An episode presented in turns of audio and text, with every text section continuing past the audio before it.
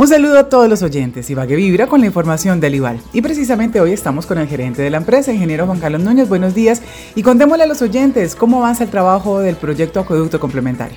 Gracias, Aira. Un saludo especial a todos los oyentes, a todos los ibaguereños y en especial a nuestros usuarios de nuestro sistema de acueducto alcantarillado Ival. Seguimos dándole continuidad al proyecto del acueducto complementario en su fase 2, etapas 1 y etapa 2, con el fin de poder lograr traer el primer litro de agua cruda a nuestras plantas de tratamiento. Seguimos vibrando con nuestro gobierno y el objetivo de alto valor es poder llevarles agua a los barrios del sur. Eso es lo más importante, mantener este tipo de proyectos que nos permita que la ciudad siga siendo atractiva para los futuros inversionistas. El servicio de acueducto y el servicio de alcantarillado son fundamentales en nuestro desarrollo de nuestro territorio. Muchas gracias. A usted muchas gracias, ingeniero. Este proyecto tiene una ejecución de 60 mil millones de pesos en las fases que asegurarán llegue agua desde Cocora a la planta de tratamiento de la Pola y se devuelvan los primeros litros de agua potable al tanque La Florida en el sector del sur de Ibagué.